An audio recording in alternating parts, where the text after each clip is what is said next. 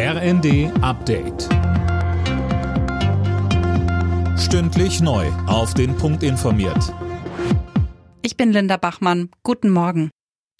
Zu Beginn ihres Türkei-Besuchs hat sich die deutsche Außenministerin Baerbock einen offenen Schlagabtausch mit ihrem türkischen Amtskollegen geliefert. Bei dem Treffen in Istanbul forderte Baerbock, dass der inhaftierte Regimekritiker Kavala freigelassen wird. Und mit Blick auf die geplanten Militäraktionen der Türkei in Nordsyrien sagte sie, die Folge von militärischem Handeln ist fast immer Not und Leid.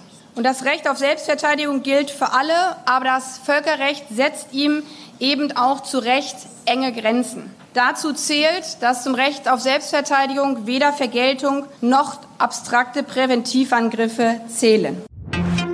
Wenn Hartz-IV-Empfänger Heizkosten sparen, sollen sie einen Bonus bekommen.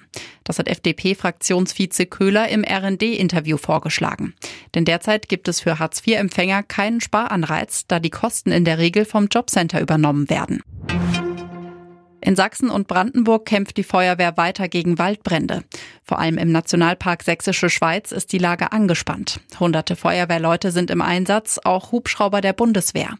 Sachsens Ministerpräsident Kretschmer hat sich am Abend ein Bild von der Lage gemacht. Wir werden weiter äh, mit den Hubschraubern des Bundes rechnen können. Das ist hier auch das einzige Einsatzmittel, was wirklich etwas bringt. Wir haben von der Landespolizei, wir haben aber vor allen Dingen hier aus der Region, aus dem Landkreis Sächsische Schweiz und aus Sachsen heraus so viele freiwillige Helfer. Das ist großartig zu sehen, diese Solidarität.